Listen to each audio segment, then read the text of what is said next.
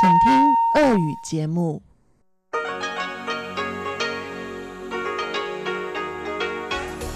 В эфире Международное радио Тайваня. Здравствуйте, дорогие радиослушатели! В эфире Международное радио Тайваня и вас из тайбэйской студии приветствует ведущая Анна Бабкова.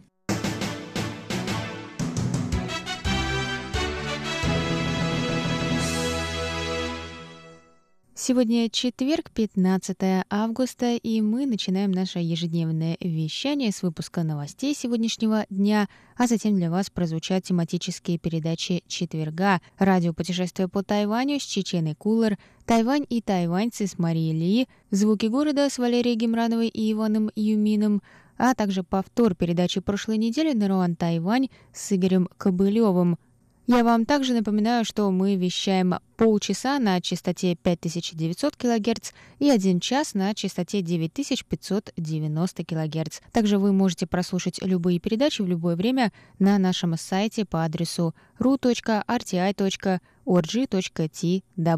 А теперь давайте к новостям.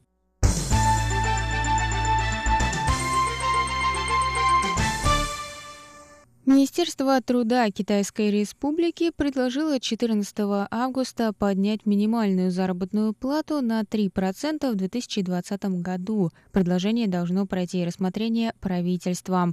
Если предложение будет успешно принято, то минимальная заработная плата поднимется с 23 100 новых тайваньских долларов, это 737 долларов США, до 23 800 новых тайваньских долларов, это 758 долларов США. Почасовая оплата труда также поднимется до 158 новых тайваньских долларов, это около 5 долларов США, рассказали об этом в ведомстве. Министр труда Сюй Минчунь отметил, что со вступления Цай Инвэнь на пост президента в 2016 году минимальная месячная заработная плата поднималась четыре раза и в общей сложности увеличилась на 3792 новых тайваньских доллара, это около 120 долларов США. Минимальная почасовая оплата увеличилась на 38 новых тайваньских долларов, это 1 доллар США. Предполагаемое увеличение минимальной заработной платы коснется порядка 1 миллиона 830 тысяч работников. Для некоторых из них это единственный способ получить прибавку к зарплате,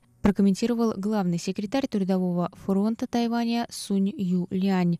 Предложение вызвало недовольство среди предпринимателей. Глава Общенациональной генеральной торговой палаты Китайской Республики Лай Джин И отметил, что подорожание труда может привести к закрытию небольших предприятий, в частности заправочных станций и ресторанов быстрого питания – Представители американской сети ресторанов TGI Fridays заявили, что цены будут подняты для компенсации затрат на сотрудников. Тем не менее, законодатели от правящей демократической прогрессивной партии и оппозиционной партии Гаминьдан высказались за такое повышение.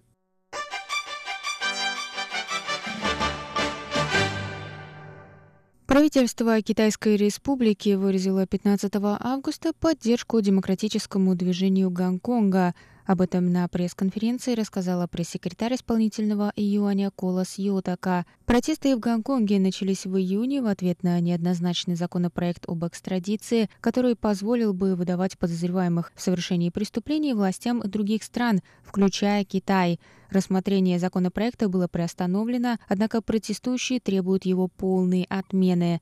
Колос Йотака прокомментировала позицию тайваньского правительства по ситуации в Гонконге. 有关于香港所发生的民主运动，那行政院的立场再次的表达，也就是我们认为这是一场。Мы хотели бы вновь уточнить свою позицию. Мы считаем, что эти протесты — это движение за свободу и демократию, а не насилие и беспорядок, как их описывают китайские власти. Мы поддерживаем это движение и призываем правительство Гонконга прислушаться к воле народа и удовлетворить его требования. 再次的表达，也就是我们认为这是一场民主自由的运动，并不是中国官方所称的暴动或是骚乱。所以，呃，政府会愿意支持这样的运动，并且也呼吁港府一定要积极的聆听、正面的回应人民的诉求。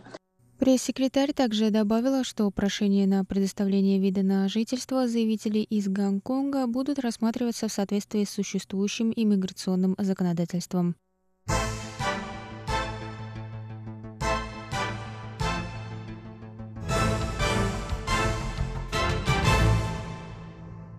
50-й саммит форума Тихоокеанских островов начался 13 августа в Фунафуте, столице Тувалу. Тайваньскую делегацию возглавил министр иностранных дел Китайской республики Джозеф У, рассказали представители ведомства 15 августа. Во время своего визита У также встретится с премьер-министром Тувалу Энели Супуага, на церемонии пожертвования в рамках проекта по развитию экологически чистой энергии. Тайвань продолжит оказывать содействие дипломатическим союзникам в достижении целей ООН в области устойчивого развития, подчеркнули в МИД. У также примет участие в мероприятиях форума, в частности в обсуждениях проблем Тихоокеанского региона и возможных совместных решений. Форум Тихоокеанских островов впервые прошел в 1993 году. Тайвань принимает участие в саммите форума в качестве партнера по развитию под названием Тайвань, Китайская республика.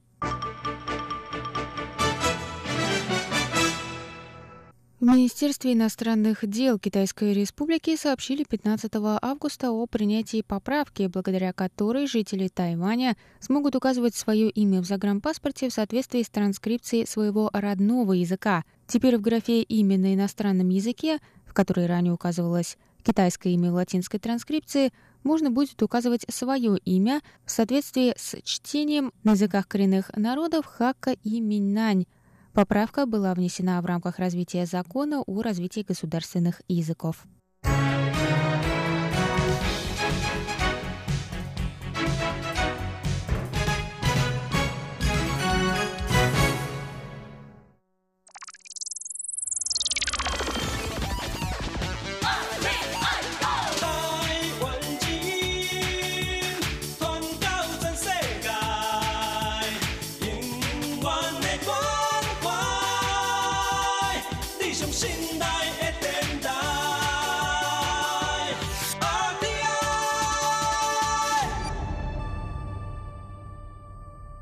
Это был выпуск новостей за четверг, 15 августа. Для вас его провела и подготовила ведущая русской службы Анна Бабкова. Далее в эфире вас ждут тематические передачи четверга, радиопутешествие по Тайваню, Тайване, тайваньцы и звуки города. А я с вами на этом прощаюсь, дорогие друзья. До новых встреч. Пока. В